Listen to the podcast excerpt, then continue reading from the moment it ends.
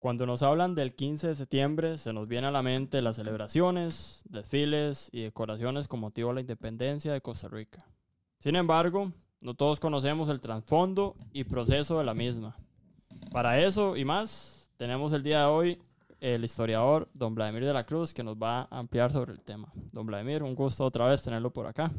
Muchas gracias de nuevo por la invitación para compartir con ustedes y con el programa Historia Costa Rica. Muchas gracias. De una vez, eh, ¿cómo fue el proceso? ¿Qué contexto tenía Costa Rica, España? lo, lo, lo, primero que hay que entender es que todo el continente, desde México hasta Sudamérica, era eh, dominado por el imperio español, por el régimen reinante, el rey y la reina española. Pertenecíamos a los reinos de España, ¿verdad? Que era lo importante en ese sentido. Y en ese tanto, durante casi 300 años, hasta los días de la independencia, desde 1492, cuando los españoles llegan al continente por primera vez, eh, se inicia una doble etapa, la etapa de la conquista y la etapa de la colonia. La etapa de la conquista ligada específicamente a una situación particular de proyección de España en aquella época. ¿Por qué? Porque estaban expandiéndose los estados reinantes eh, europeos, habían guerras, habían guerras por el control de rutas comerciales.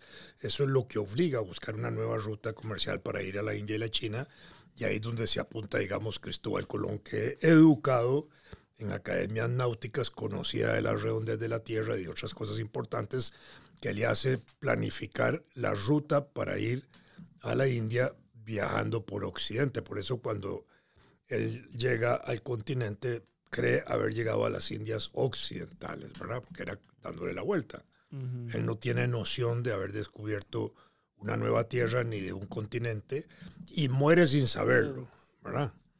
Aunque muera ya por 1509 por ahí, muere sin saberlo. Es, es Américo Vespucio, otro gran navegante, que es el que tiene noción de la continentalidad, de la grandeza del continente, y porque él viaja así por Sudamérica y él le da la vuelta, y él se da cuenta de que eso es una nueva tierra y entonces cuando él empieza a describir eso en, Europa, los primeros mapas que surgen aparecen como las, las tierras de Américos, que eran como las tierras de que Américo hablaba. Mm. Ah, y ahí se fue quedando el término de América.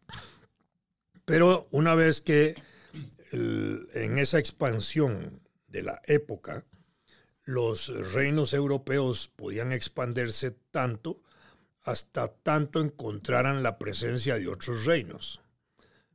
Si no encontraban la presencia de otros reinos europeos conocidos para ellos, podían apropiarse de esas tierras, de acuerdo a los conceptos que ellos tenían en esa época. Por eso cuando ellos llegan a América, no se encuentran presencia alguna de Europa, encuentran comunidades indígenas, pero no le pertenecían a nadie.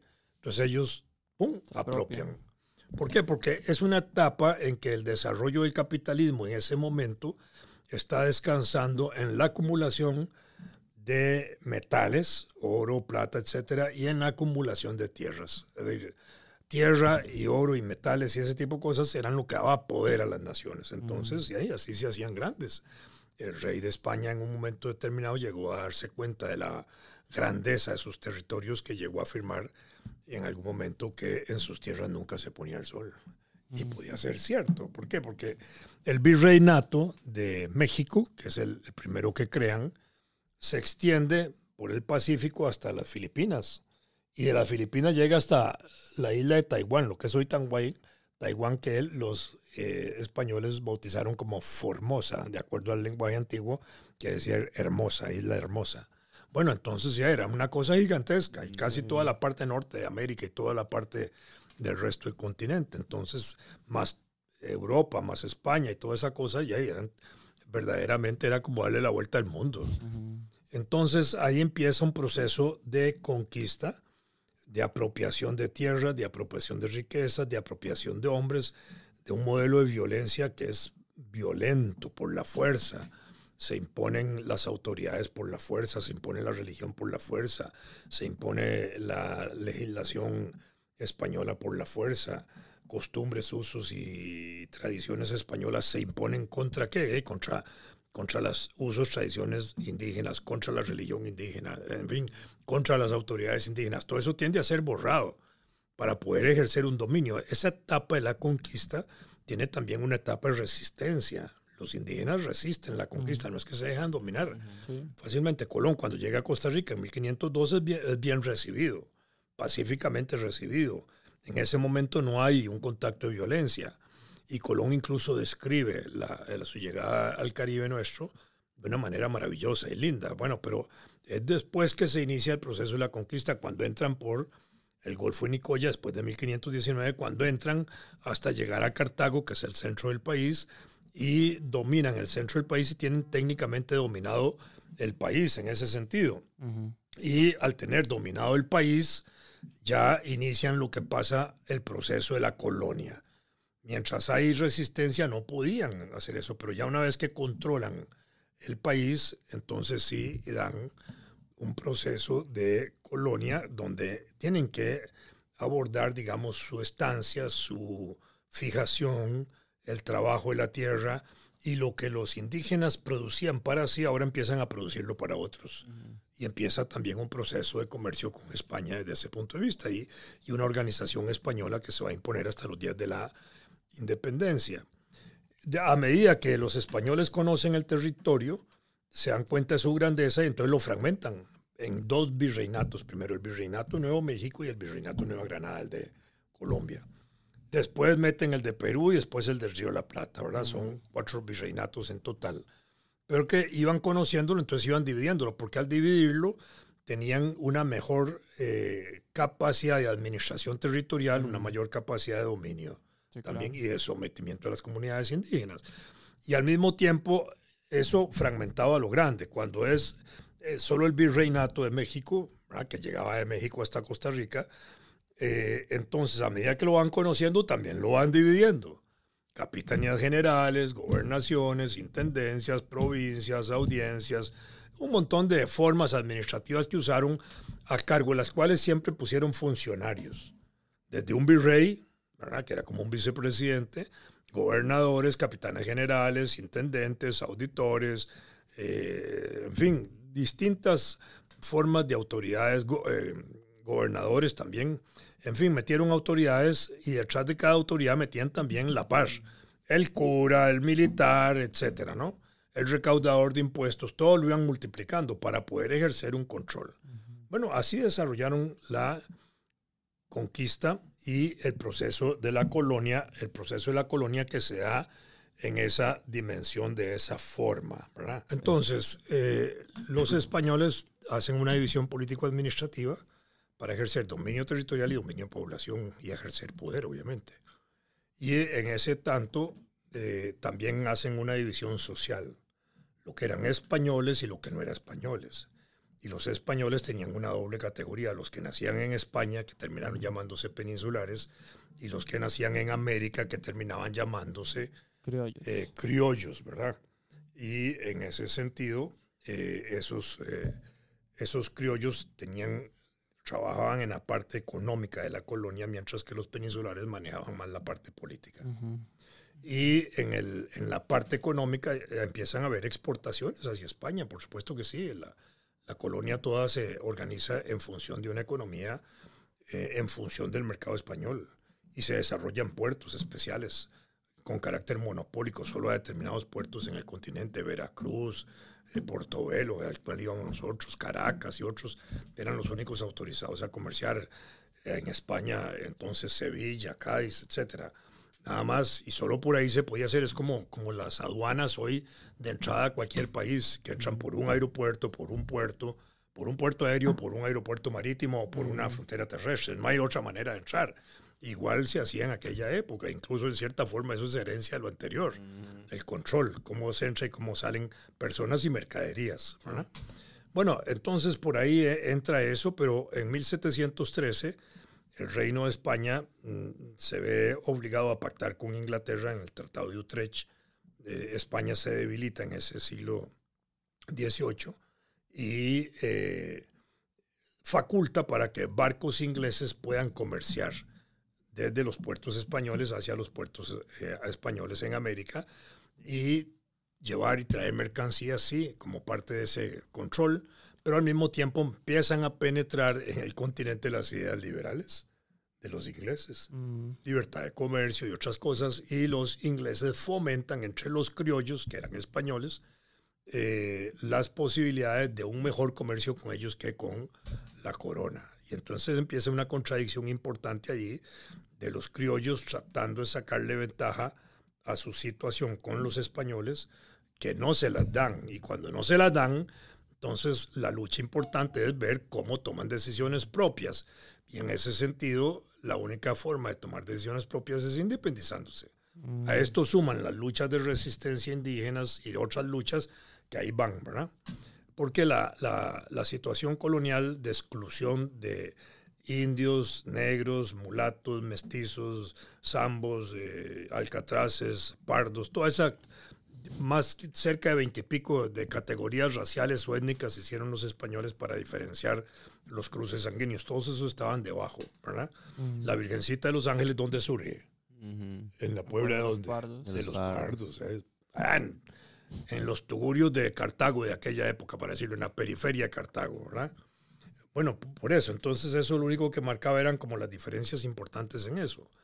Y así se inicia un proceso de resistencia que venía, mm, digamos, ganando criollos en ese sentido, en conciencia hacia la toma de la independencia y empiezan a haber levantamientos en el, en el continente de esa dimensión.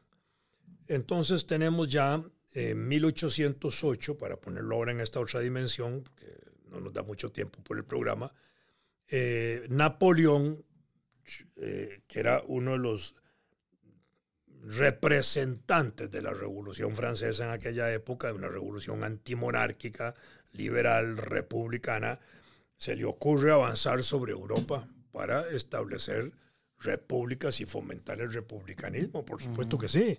Ahí se mete a España y Portugal y ocupa España, 1808 hasta 1814. Suspenden al rey ahí. Se inicia un gobierno napoleónico de seis años. Napoleón incluso establece una constitución, la constitución de Bayona. Frente a la ocupación español, francesa de España, ¿qué se va a producir en España? Una resistencia. ¿Contra quién? Contra- contra el invasor, contra Napoleón, luchando por qué? Por la libertad de España, por la independencia de España y por la libertad de España. Y eran las mismas razones que habían en América para luchar contra la presencia española, por la independencia de España, ¿ah?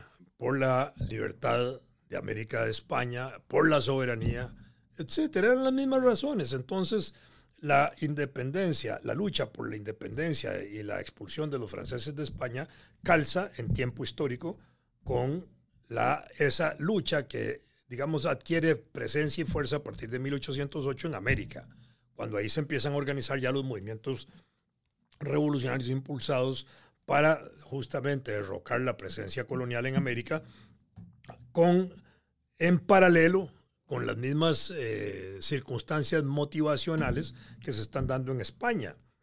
Y son banderas iguales. Entonces aquí sea porque curiosamente la, la repercusión de la ocupación francesa en, España no, no alcanza al continente. Y ya se había independizado Haití en 1804, que era muy importante, y eso había provocado un movimiento en las colonias eh, del Caribe.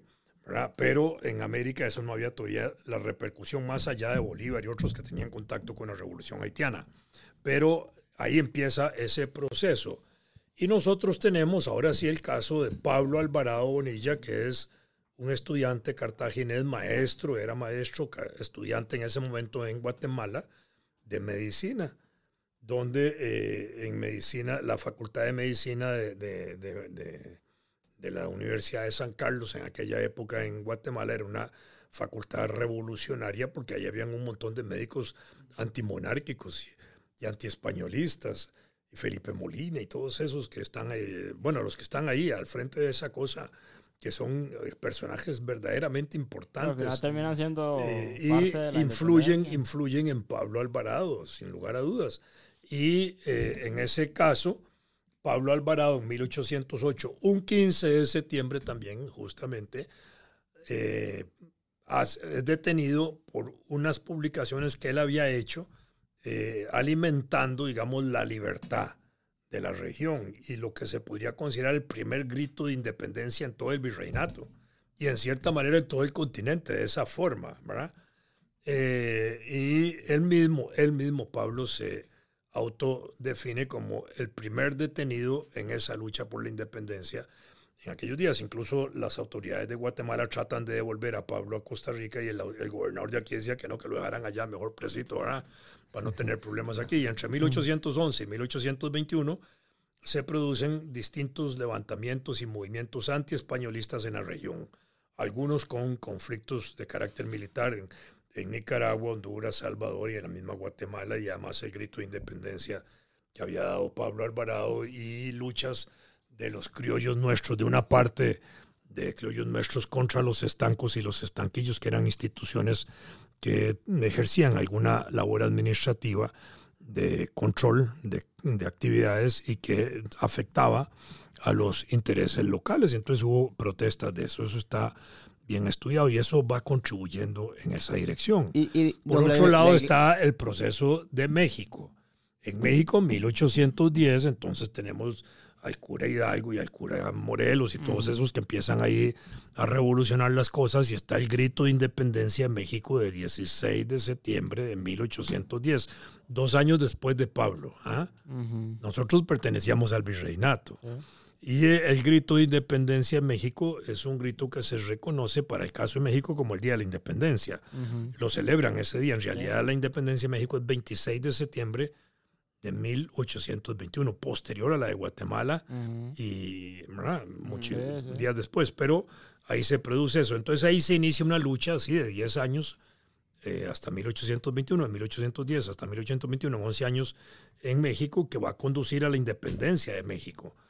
Pero en, en, 1821, ahora sí, febrero de 1821, el, el, proceso insurreccional en México había alcanzado ya un nivel importante y las autoridades reinantes envían a Agustín de Iturbide a, a, reprimir eso y terminan aliándose el 24 de febrero de 1821 y a partir de allí Iturbide inicia una nueva etapa en esos últimos meses de 1821 hasta que entra a México como triunfante en ese proceso revolucionario y, eh, digamos, traza la posibilidad de crear un imperio, él declarándose emperador.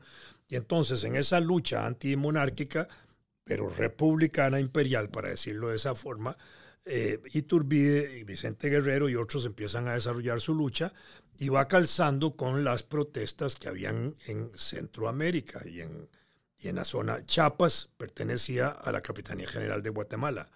Entonces, Chiapas es la primera región que se independiza de la Capitanía General de Guatemala a finales de agosto y principios de septiembre, entre agosto y septiembre, finales de agosto y principios de septiembre, varias ciudades de Chiapas declaran su independencia.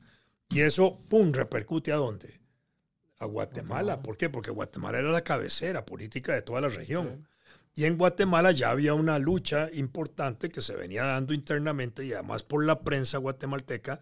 Desde finales del siglo XVIII se venían introduciendo valores liberales, valores de libre cambio, se conocían las teorías de Quesnay, de David Ricardo, etcétera, una gran cantidad de cosas así, y eso empieza a jugar. Y están los periódicos de la época que impulsaba José Cecilio del Valle y otros que también alimentan ideas independentistas y en ese sentido se crea el ambiente para que declarada la independencia de Chiapas en, sus pueblos fundamentales, que se adhiere al imperio mexicano, eso se comunica a Guatemala y Guatemala, que ya era efervescente, con participación de la gente que estaba ahí ligada a, los que estaban luchando eso y las mujeres de ellos que también juegan un papel importante como Dolores Bedoya, que mueven gente durante el 13, 14 y 15 presionando a que el ayuntamiento del Palacio de los Generales, como se llamaba, de los capitanes, como donde se reunían las autoridades gobernantes, se pronunciara por la independencia y terminan pronunciándose por la independencia de quién?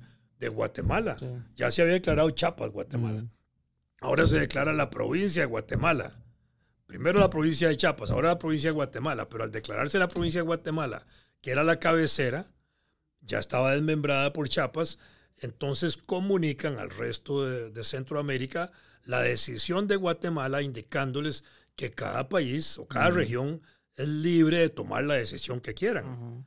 Pero al mismo tiempo invita para que un, tiempo después se puedan reunir para valorar, una vez que cada quien tome la decisión que le corresponda, si continúan o no continúan unidos. Y entonces viene el acta de Guatemala bajando el territorio llega el, 21 de septiembre, se pronuncia El Salvador igual, pero adheriéndose al imperio mexicano, se pronuncia el 28 de septiembre Nicaragua y Honduras, en el caso de Honduras adhiriéndose al imperio, en el caso de Nicaragua una declaración ahí absoluta, pero dudando de que, hubiera un proceso de independencia, por eso es el acta de los nublados. Nos declaramos independientes hasta que se aclaren los nublados Porque eso se cree normalmente que es que, que esa acta se asocia mucho con Costa Rica y con el Se, se asocia, no, sí se asocia, claro que sí. ¿Por qué?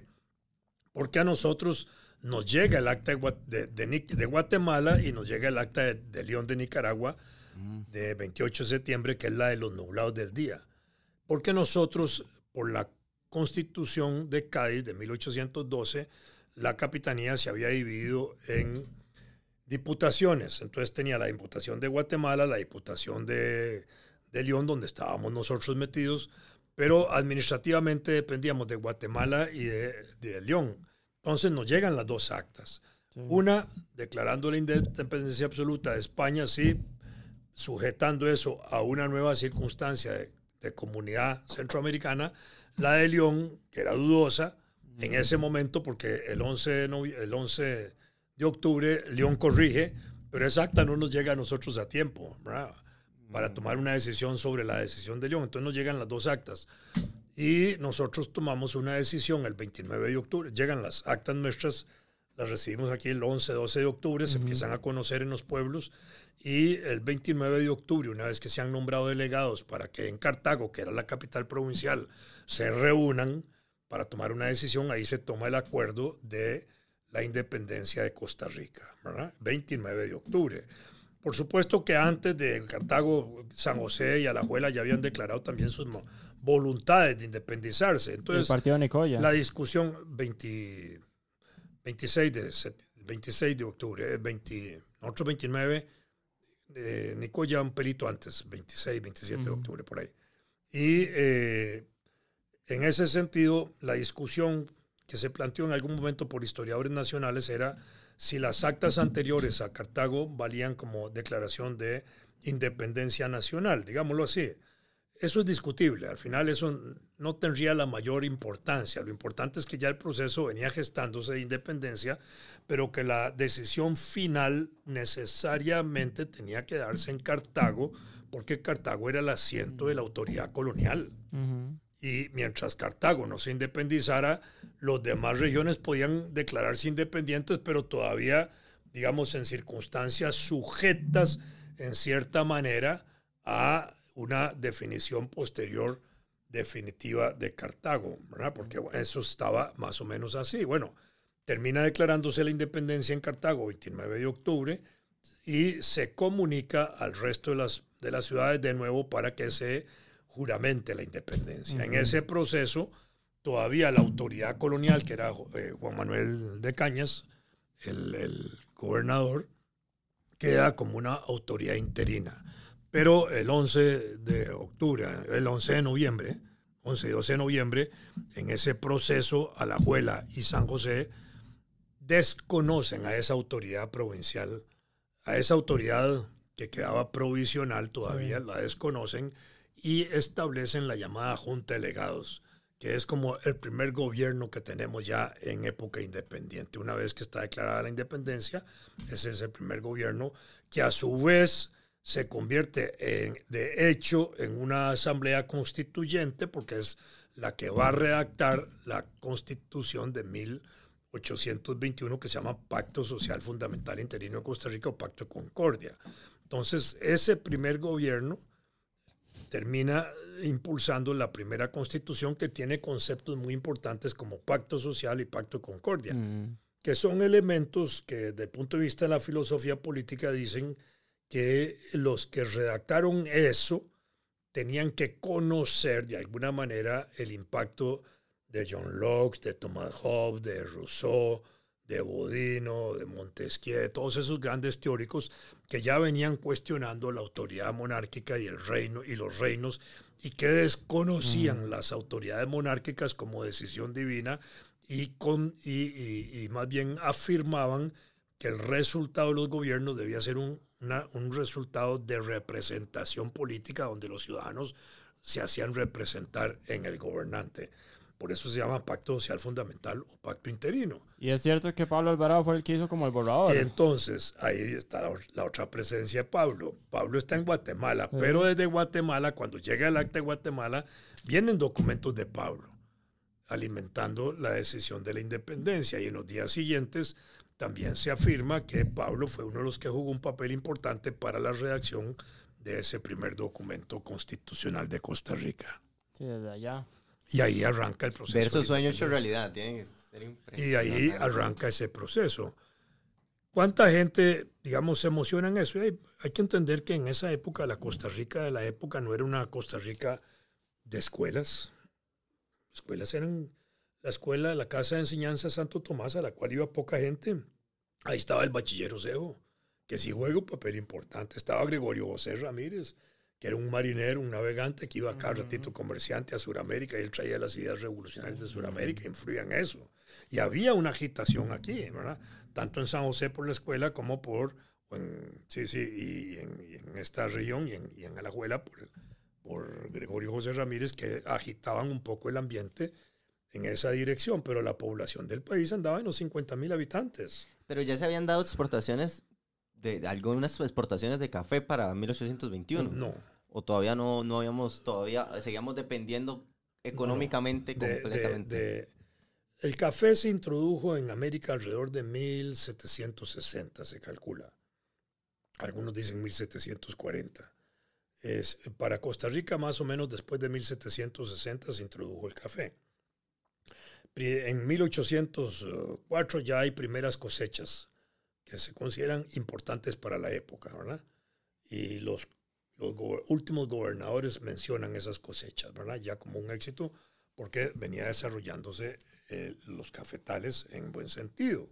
Los españoles habían introducido en la época colonial el trigo y la caña de azúcar, y además estaba la explotación del cacao, y estaba el tabaco.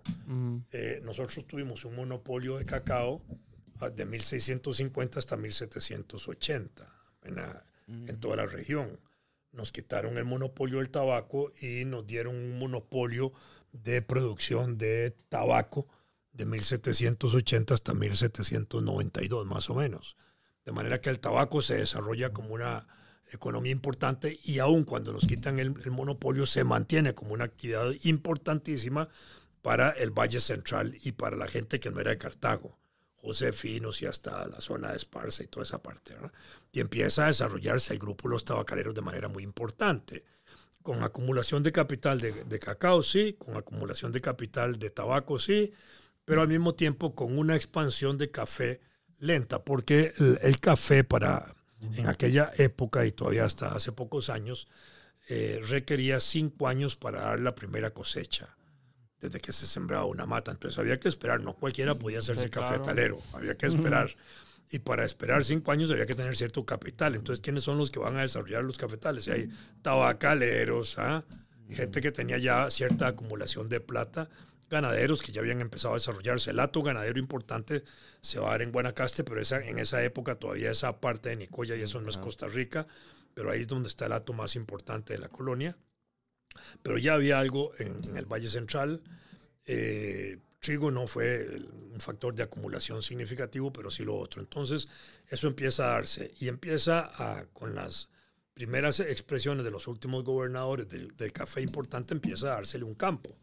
Cuando viene la independencia, eh, tenemos también en ese periodo, de 1819 hasta 1844, una explotación de minas en los montes de los aguacates que fue a cargo de personajes extranjeros, portugueses, franceses, ingleses, eh, españoles que participaron de la explotación de minas de los aguacates. Y eso tuvo su impacto en el país porque repercutió quizás para que se hubiera desarrollado la Casa de la Moneda, 1824, y para que se desarrollara lo que se llamó también la Diputación Minera, que era una instancia que regulaba las actividades mineras, así como había existido la factoría de tabacos. Entonces, ese tipo de cosas ya habían ido desarrollando y los mineros acumulan capital en ese periodo hasta 1844. Hacia 1844 la actividad minera en los montes de los aguacates había decaído notablemente y ya no se explotaban. Y se hablaba de las minas ahogadas. Las minas ahogadas se producen cuando por dejar de trabajarlas se llenan de agua, son huecos en la tierra, se llenan de agua. Y porque en ese momento la expansión cafetalera venía ganando espacio. La acumulación de capital en minas eh, permitió me invertir a los mineros en café y en caña de azúcar, que también empieza a desarrollarse el cañal de Grecia y toda esta zona en, en, ese, en esa, al finalizar la primera mitad del siglo XIX en adelante, entonces empiezan a invertir ahí y empiezan a invertir en café y empiezan a aliarse cañeros, mineros, cafetaleros, tabacaleros, todo eso como nuevos grupos sociales, económicos que empiezan a aliarse en cruces matrimoniales, que era la forma de unir capitales, ¿verdad? Y entonces empieza a transformarse esa parte de la economía. Y el café se expande hasta 1880 hacia la zona de San Ramón. Y en ese mismo periodo, lentamente, hasta 1930 hacia la zona de Turrialba. Y el Valle Central se transforma totalmente en las actividades económicas que teníamos con una población baja, ¿verdad? Que llegaba a los 50 mil habitantes. En 1821. Más, o menos en 1821 andábamos girando alrededor de eso, distribuidos en todo el país, de manera que las poblaciones tenían una población muy baja, con una baja escolaridad, obviamente. Si en 1890 el analfabetismo del país era el 90%, ¿verdad? Y en 1821 el analfabetismo había andado arriba del 95%. Y las familias más pudientes eran las que podían llevar... de las que podían poner maestros particulares o aprender algunas cosas básicas relacionadas con religión. No existían escuelas. Eh, no, no abiertamente, la forma como las conocemos hoy es, en realidad, la, Casa de Enseñanza de Santo Tomás de 1914, 1814 es la que arranca con ese proceso y después, en el periodo independiente, con Juan Mora Fernández, que es educador, primer jefe de Estado, él sí porque empieza a impulsar escuelas con apoyo de municipalidades, incluyendo mujeres para la escuela, de que las niñas también debían ir a la escuela, porque a veces tenemos una idea distorsionada de que las niñas estuvieron muy marginadas de eso. No, no, desde el principio se tomaron medidas también para educarlas. Si no las educaban era un problema de familia también. Mm, no las mandaban a la escuela, pero digamos había la opción de que pudieran ir a, a, la escuela. Por supuesto que eran estudios muy elementales y muy básicos, pero ya había un proceso orientado en esa dirección. Y después se fortalece ya más eh, científicamente o más administrativamente la enseñanza con Castro Madrid, que funda escuelas y, fortalece las existentes, etcétera, y, y, abre escuelas para niñas, etcétera. Entonces ya ahí entra un proceso diferente. Ya en 1885 al 87, con las reformas de Mauro Fernández y las que le siguieron de Miguel Obregón, se fortaleció más el proceso escolar. Entonces ahí eso es otra cosa. Pero ese es el proceso de arranque de los días de la independencia. Y, en, esos días, en esos días también había un comercio importante con Nicoya, el partido de Nicoya. El partido de Nicoya era una región autónoma administrada con gobierno propio interno como partido, metido entre Nicaragua y nosotros, dependiendo de Nicaragua como diputación que era jefe de la región y dependiendo obviamente de Guatemala porque pertenecía también al, a la Capitanía General pero tenía su administración, a eso le pertenecían los pueblos de Nicoya, de Santa Cruz y lo que es hoy Liberia, que en esa época se llamaba Guanacaste. Y eso era. Pero la gente de Nicoya y de Santa Cruz tenían una relación directa por tierra con Nicaragua que no les era eh, beneficiosa. Nicaragua vivía una serie de inestabilidades políticas, etc. Y la gente de Liberia, por su lado, tenía una conexión con la región de Rivas y de Granada y esa zona, porque era una relación directa por tierra. Y entonces eran grupos que tenían más afecto con esa parte nicaragüense. Por eso, cuando viene la decisión de eh, agregarse el partido Nicoya Costa Rica, Liberia eh, rechaza originalmente esa agregación por el vínculo que tenía con los nicaragüenses directo. Mientras que Nicoya y Santa Cruz, aunque Santa Cruz dudó en algún momento por un breve plazo, pero al final se agregaron ellos, que era como el núcleo fundamental de ese proceso.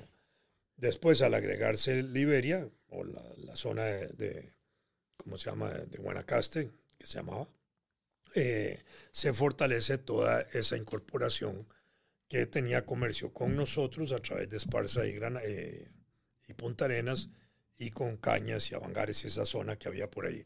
Pero eso ya es un, un tamal diferente ahí. Cuando ellos se agregan, lo que va a hacer es fortalecer el Estado de Costa Rica en el periodo independiente. Pero en ese momento, 1824, nosotros vamos a tener otra situación particular y es que eh, declarada la independencia nuestra, se lleva a cabo un periodo de dos años con gobiernos independientes nuestros, que fueron gobiernos, digamos, para decirlo de alguna manera que sea fácil de entender, de tanteo, ir tanteando cómo vamos a, a salir adelante.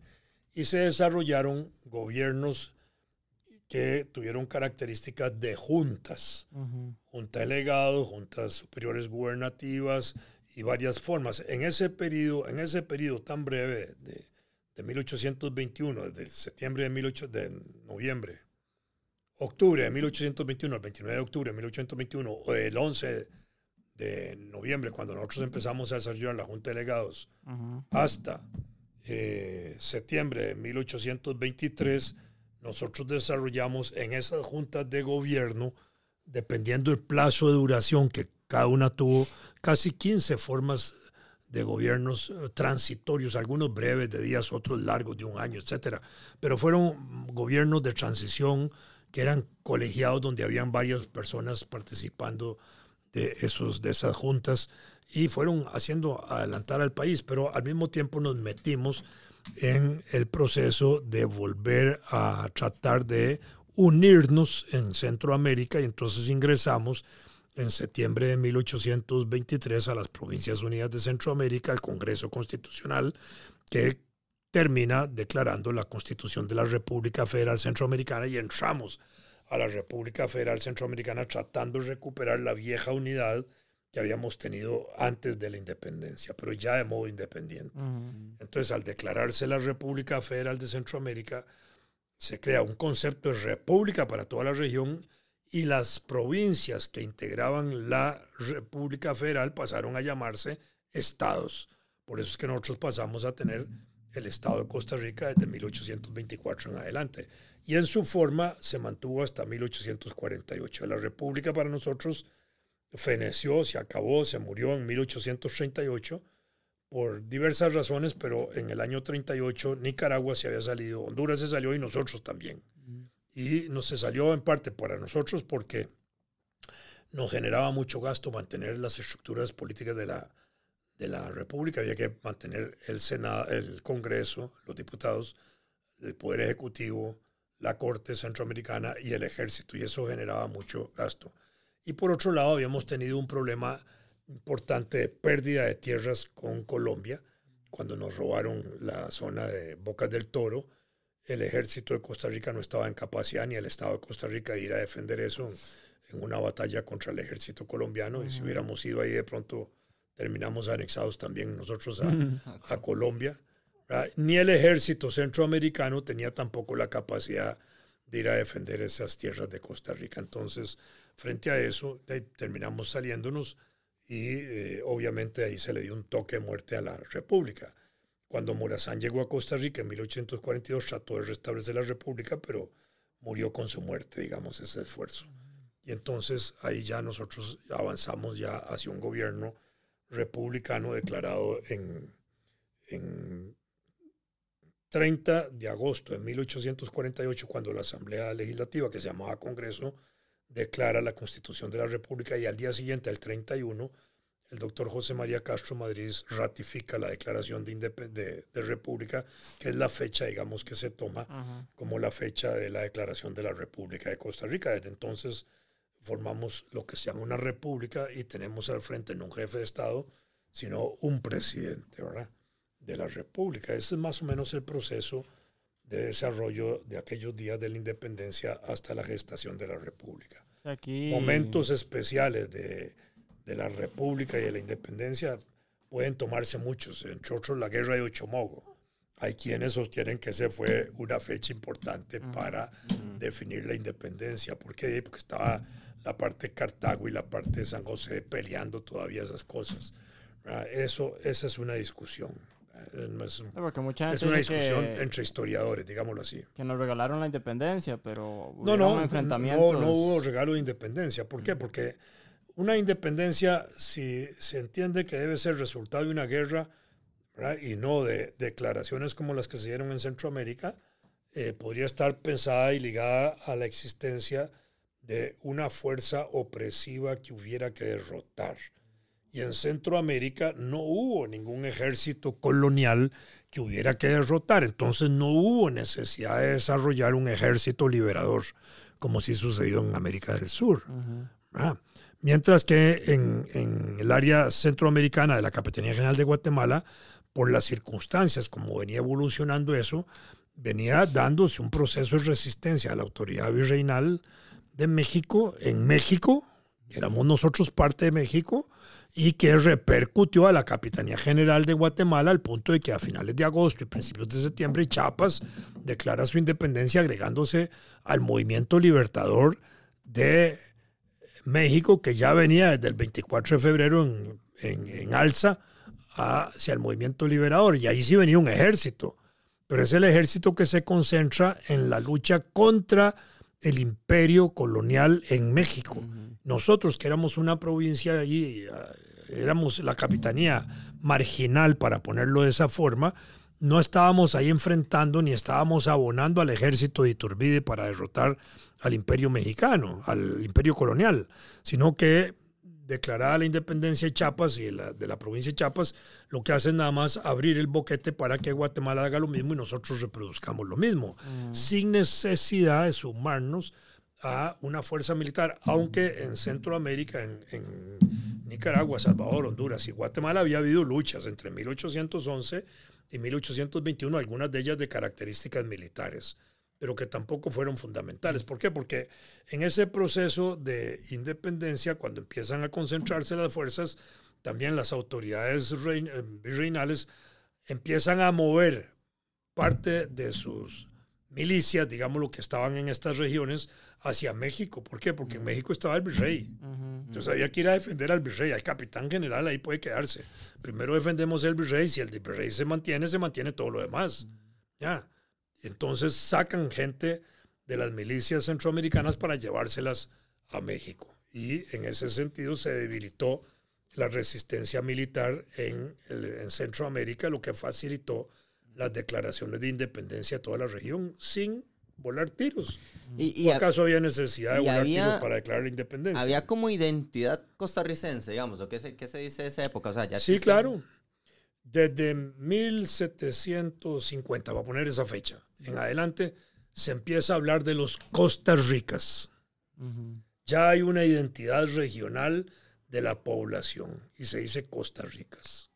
Entonces yo creo que eso es un elemento muy importante. Lo demás está definido por el carácter regional que se llama Costa Rica, pero la población empieza a ser reconocida como los Costas Ricas, así como una sola palabra. Y entonces ya empieza a aparecer eso. Y Brero Carrillo llamaba así también. ¿Ah? Carrillo nos llamaba así también los costarricenses. Bueno, porque era parte de la herencia, digamos. Ya, ya, ya, está, ya éramos costarricenses, obviamente, después de 1821, con más razón. Pero ya desde finales de la colonia, del siglo XVIII, ya había una identidad de pueblo Costa Rica, a Costa Ricas, los costarricenses, los costarricenses hoy, los costarricas de aquella época. Ya estábamos bien definidos en el territorio de Costa Rica, en los límites que tenía la provincia de Costa Rica. Yo creo que ese es el elemento importante. Y es un elemento que nos va a distinguir del resto. Porque los otros son nicaragüenses, hondureños, etcétera, toda la cosa que queramos, pero al mismo tiempo es un distintivo muy importante de cultura nacional en términos de la forma como nos vamos a empezar a organizar y a salir adelante después de la independencia. Más tranquilos, más pacíficos, con educadores al frente de gobiernos y no militares o, o autoridades eh, autoridades autoritarias, digámoslo de esa forma, ¿verdad? Aquí tengo el acta de Guatemala, que esa sí fue firmada y, y juramentada y todo el 15 de septiembre de 1821 En Guatemala. en Guatemala. Lea el número 4 del artículo, creo que es el número 4 el que dice que convoca al Congreso, Eh, a los diputados, que se nombren diputados. para- bueno, aquí tengo. Es que tengo un resumen que habíamos subido. Bueno, ahí... Tengo el 1, el 2, el 10, el 16 y el 17, Bueno. que creo que fue. eh, puse Bueno. eso porque creo que eran como los más. No, no, no, pero ah, vamos, el, el artículo cuarto creo que es, es que ahorita no recuerdo de memoria, pero el artículo cuarto dice que se invita a, a la convocatoria del Congreso y que para ese Congreso deben nombrarse diputados a razón de uno por cada 15 mil habitantes. Ajá. ¿verdad? Y dice que deben considerarse a los afrodescendientes ciudadanos para elegir su propio diputado. Entonces, ¿eso qué significa? Que el acta del 15 de septiembre está aboliendo la esclavitud en Centroamérica y está desarrollando la ciudadanía. ¿Lo tiene ahí? Sí, digamos, tengo, tengo acá, dice, sí, que el, el punto 4, que el número de diputados va a ser en proporción de uno por cada 15.000 individuos sin excluir de la ciudadanía a los originarios de África. Ajá, ciudadanía, ese es el concepto más importante. Porque Sí, en la, en la época colonial no éramos ciudadanos. ¿Qué éramos? Siervos del rey o vasallos del rey. Los ciudadanos son los hombres libres, con derechos y libertades. Son los que exalta el pacto social, son los que exaltan Rousseau, Hobbes, Locke, Rousseau, Montesquieu, todos esos viejos. Y todo eso venía metiéndose aquí. Entonces, cuando el acta de Guatemala dice eh, que se convoque a, a elegir diputados y que se tome en cuenta en ciudadanía a los negros, es una cosa verdaderamente importante, porque casi nadie se fija en ese detalle de que el 15 de septiembre, en esa declaración de Guatemala, se abolió la esclavitud y se declaró la libertad de los negros.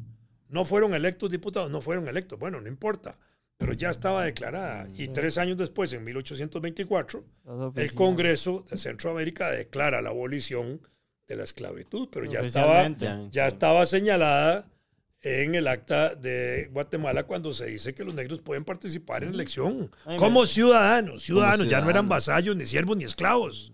No, quería ver esto porque para que la gente tenga ¿verdad? una noción eh, del 15 de septiembre nosotros de, no sabíamos nada. No había ni un costarricense representante en Guatemala. Estaba Pablo Alvarado, pero como estudiante. Sí, sí, pero no estaba dentro No de estaba, la esa no, la- no, no estaba la representación de diputados nuestra, no, la representación no de diputados, de Sí, representantes nuestros en ese momento ahí. sí, no había nada. Y, y bueno, el, el artículo 1 del Acta de Guatemala, que eso sí fue ¿verdad? el 15 de septiembre, dice que siendo la independencia del gobierno español la voluntad general del pueblo de Guatemala. Guatemala, Guatemala, no dice Centroamérica, ni de la Capitanía General. Eh, dice, y sin prejuicio de lo que determine sobre ella el Congreso, Congreso que se va a convocar. que debe formarse. Que el señor jefe político la mande a publicar para prevenir las consecuencias que serían temibles en el caso de que proclamase, eh, de hecho, el mismo pueblo. ¿Eso qué quiere decir? Esa frase es fundamental, es decir, declaramos la independencia antes de que el pueblo por sí mismo la declare. Eso es lo que está diciendo. Evitémonos, evitémonos más Eh, cosas. el- el levant- evitemos el levantamiento social. Y aquí el 2, ve aquí sí, ahora sí, se mencionan las provincias, dice. Que desde luego se circulen oficios a las Se provincias circule el oficio de que de la Declaración de Independencia de Guatemala. por correos extraordinarios para que sin demora alguna se sirvan proceder a elegir diputados o representantes suyos. ¿Sí? y esto concurran a esta capital a formar el Congreso que debe decidir el punto de independencia general, Sí. absoluta y final. Sí. En caso de acordarla, Ahí está claro, entonces de nuevo una afirmación. Lo que está declarada es la de Guatemala. Congreso para definir la independencia de todos. y eso se da hasta 1823, 23. que se va haciendo todo el... El Congreso. Ajá, y bastante, ¿ah? Pero mientras definir. tanto han declarado la independencia y mientras tanto han declarado gobiernos provisionales. Exactamente. Pero eh, en ningún punto dice eso. Y ya, eh, bueno, el 17, que es... eh, No, pero es que esa es la práctica, no, no lo dice, pero en la Ajá. práctica, si se declara la independencia, hay que empezar a desarrollar un gobierno Exacto. provisional, y ya el- mientras se toma uno definitivo. Y ya el 17, que eh, dice que im- imprimiéndose esta acta y el manifiesto expresado que circulen a las excelentísimas diputaciones provinciales, ayuntamientos constitucionales y demás autoridades eclesiásticas, regulares, seculares y militares. para que siendo acordes de los mismos sentimientos que ha manifestado este pueblo de Guatemala, ¿verdad? Se sirvan obrar como arreglo a todo lo expuesto. Entonces ahí está Son diciendo- todas las autoridades que gobiernan. Pero las autoridades religiosas, veamos las autoridades religiosas por un momento. Las autoridades religiosas, desde el punto de vista de ejercicio real de poder, ellas, ¿a favor de quién estaban? De los De- reyes. Sí, pues claro, Sí, porque claro. van a los reyes eran reyes católicos. Entonces, toda la iglesia española era monárquica. Mm. Y además porque en la vieja tradición de la época, los reyes podían influir para nombrar, digo, los, sí, los reyes podían influir para nombrar eh, cardenales que iban a nombrar al papa, ¿verdad? Y los papas en esa relación iglesia-estado eran los que le ponían la, coronaban a los reyes. Entonces, la coronación de los reyes significaba algo así como un sometimiento de los reyes a la voluntad de Dios. Sí. Hay una pintura famosa que se llama La coronación de Napoleón. Yo los invito a que la vean, la busquen y la vean. Ahí la Ahí vamos la a vamos Y entonces Napoleón está ahí frente al Papa y le quita la corona al Papa y él se la pone. ¿Ya? ¿Por qué? Porque lo que está señalando Napoleón es que él no se somete a Dios como voluntad de gobierno. Él es el resultado de una voluntad popular, no de una voluntad divina. Entonces le quita la corona. Ese es el acto más importante. Entonces, cuando viene la ocupación francesa de España, ¿de qué lado va a estar la iglesia? Sí, de la monarquía. Del rey, defendiendo al rey español. De- Pero como es la iglesia española, ¿es a donde repercute? América. En América completa. Entonces, en América, ¿qué vamos a tener? Mm. Curas a favor del monarca y curas en contra del monarca. Por eso es que está Hidalgo, Morelos Ujú. y 150 y pico ex sacerdotes que se suman al proceso de la independencia en el Virreinato de Y México. de hecho, en el punto 10 del acta, pues creo yo que también como para poder evitar esto, añaden que la religión católica que hemos profesado en los siglos anteriores y profesaremos en los siglos sucesivos, se conserve pura e inalterable, manteniendo vivo el espíritu de religiosidad que ha distinguido siempre a Guatemala. Pero eso es 1821, el acta. Pero ya, 1808, Napoleón ocupa España y en, el, en la constitución de Bayona que hace Napoleón incluye la religión de Estado católica. ¿Por qué? Porque él sabe que está entrando a un país muy católico y entonces mete eso y ese artículo de la religión estatal pasa a la constitución de Cádiz de 1812 y eso entra a las actas de independencia. Y bueno, el artículo 18 dice que el 15 de octubre de 1821 se celebre una misa, donde invitan a todos a llegar para que se celebre esto con una misa. con curas que estaban a favor del proceso de la independencia. Acordémonos del cura Jerez de Nicaragua, que estaba dudando. En el Con los 28 de septiembre redacta lo de los nublados y ya en, en, en octubre, unos días después, declara la independencia absoluta de Nicaragua. ¿Por qué? Porque se da cuenta que ese es un proceso inevitable. Y seguro también recibe alguna instrucción de las otras iglesias centroamericanas de que hay que ponerse a tono. Sí, Y sí, claro. Porque al final también de- tal vez se dieron cuenta como que el- no iba a ser tan dañino. Pero es interesante cómo al final también hasta la... la dice que la religión fo- fo- formó parte y formará parte y tal, pero influenció al final, al cabo, hasta en la independencia, ¿verdad? De cómo, cómo llegan a estar Tiene, hasta tiene su estrados. presencia. Ujú. Tiene presencia importante, sí, claro.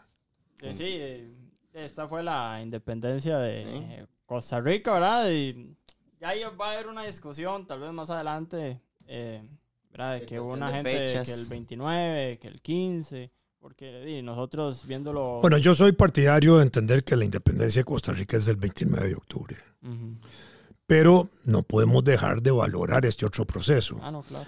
En 1824 el Congreso Centroamericano acuerda declarar como una fecha conmemorativa para toda la región Mm. la del 15 de septiembre, pero al mismo tiempo dice que deben celebrarse las independencias locales. Pues podemos celebrar el 15 de septiembre, pero no podemos dejar de celebrar el 29 de octubre. No, está, no está de más. o No, sea, no, y es que al final es, es así, es cuando se da la, sí, la el- firma de nuestros, que, que lo escuchaba eh, en, un, en un video de que también poco mérito se le da a nuestros, a nuestros independentistas, ¿verdad? Las figuras independentistas. Aquí tengo Que en otros países son... sí. Aquí, yo, o sea, puesto que uno va ahorita y sale a la calle y le pregunta a alguien que nombre algún firmante del acta, Es que muy es- Cuesta mucho conocerlos. muy difícil. al- sí, ah, no, son un montón. Son de un hecho, aquí voy a mencionar unos. Juan Manuel de Cañas, ¿verdad? Ya, que era el gobernador. Pedro José Alvarado, José Joaquín de Alvarado, Santiago Bonilla, José Mercedes Peralta, todos de Cartago. Castro, Manuel García Escalante, José Santo Madrid, Lombardo, Cura Madrid. Rafael Francisco Cejo, que era el legado por Ujarraz, Muy Gregorio José. Ramírez, legado por Alajuela, Juan de los Santos Madrid, legado por San Tío José. de José María Castro. Ahí está. Todos familia. Eh, Todos conocidos. Y de ahí un montón, o sea, son un montón, son, no sé, como 20 restos que firmaron ahí, que, que eran ¿verdad? representantes y demás, y unos elegidos ¿verdad? Por, por el pueblo en ese momento. Pero, o sea, obviamente uno no sabe aprender de todos. Me, me imagino que usted, Vladimir, no se sabe todos, ¿verdad? Pero, Tendría que hacerlo. No me, no me ponga a prueba. pero en, No, realidad, en realidad, digamos, podemos manejar los nombres de los eh, personajes de la independencia porque estamos en el proceso histórico. Mm. Conocemos y pero, pero no todo el mundo y no, No. todos los profesores lo saben. no, no, no, no. Eh, Son porque no se nos han enseñado esas cosas. Exacto. En otros países sí se hace un culto por los eh, próceres de la independencia y por quienes firmaron las actas. Y se conocen con detalle, se conocen sus biografías en Costa Rica. Eso poco se ha hecho. Ahorita la- una asociación de historiadores de Cartago ha hecho un libro muy bueno, realmente bueno, donde trae una semblanza pequeña de todos los firmantes de las actas. Eso es muy importante para tratar de conocerlos, divulgarlos más, apreciarlos más, quererlos más. Sí. la importancia que se merecen, ¿verdad? Mm, lo buscaremos porque fijo nos van a poner ahí que si, que si sabemos dónde conseguirlo. Entonces Voy a vamos a buscar la info para... eh, el autor y eso para ver si se los regala a ustedes los libros y porque los traigan a él. inviten- Claro, Claro, claro. claro. Inviten a él a hablar de eso. No, no, y de ahí esperen el capítulo sobre el 29 de octubre. Ahí Sí, vamos a ver todo lo que es el acta y los firmantes, quiénes eran, eh, ¿verdad? Todo el papel que jugaron. Mm. Eh, y ¿Cómo ahí este queda, queda hasta acá, ¿verdad? Y ya ahí cada uno verá. Tomen sus decisiones. Lo importante es que somos libres, soberanos e Sí. independientes. Y nada, muchísimas gracias por, por escucharnos. Muchísimas gracias otra vez, don Vladimir, por su tiempo. Y, Mucho gusto. y nada, nos veremos en el próximo capítulo. Recuerden que se pueden hacer miembros del canal por 600 colones, eh, nivel 1, y 1500 en nivel 2. Agradecer a nuestro miembro de nivel 2, Leandro Arce, por el apoyo al canal y sobre todo también a los miembros ¿verdad? de nivel 1 que estamos siempre agradecidos. Eh, si no pudieran ¿verdad? hacerse miembros del canal, siempre es importante que pueden contribuir eh, viendo los videos, dándole me gusta, comentando, compartiéndolo. Y esto obviamente nos ayuda mucho. Muchísimas gracias a todos. La verdad, al final saben que es un, un proyecto que somos solo nosotros dos. Eh, recuerden que si quieren algún tipo de merchandising, tazas, camisas o lo que sea con nuestros logos o con nuestras cosas, tal vez nos puede contactar. Eh, déjenos sus ideas en los comentarios para nuevos, nuevos capítulos y todo. Y nada, agradecerles. Queríamos tomar este minutito nosotros dos solos para agradecerles personalmente. Y nada, que sigamos haciendo historia. Pura vida.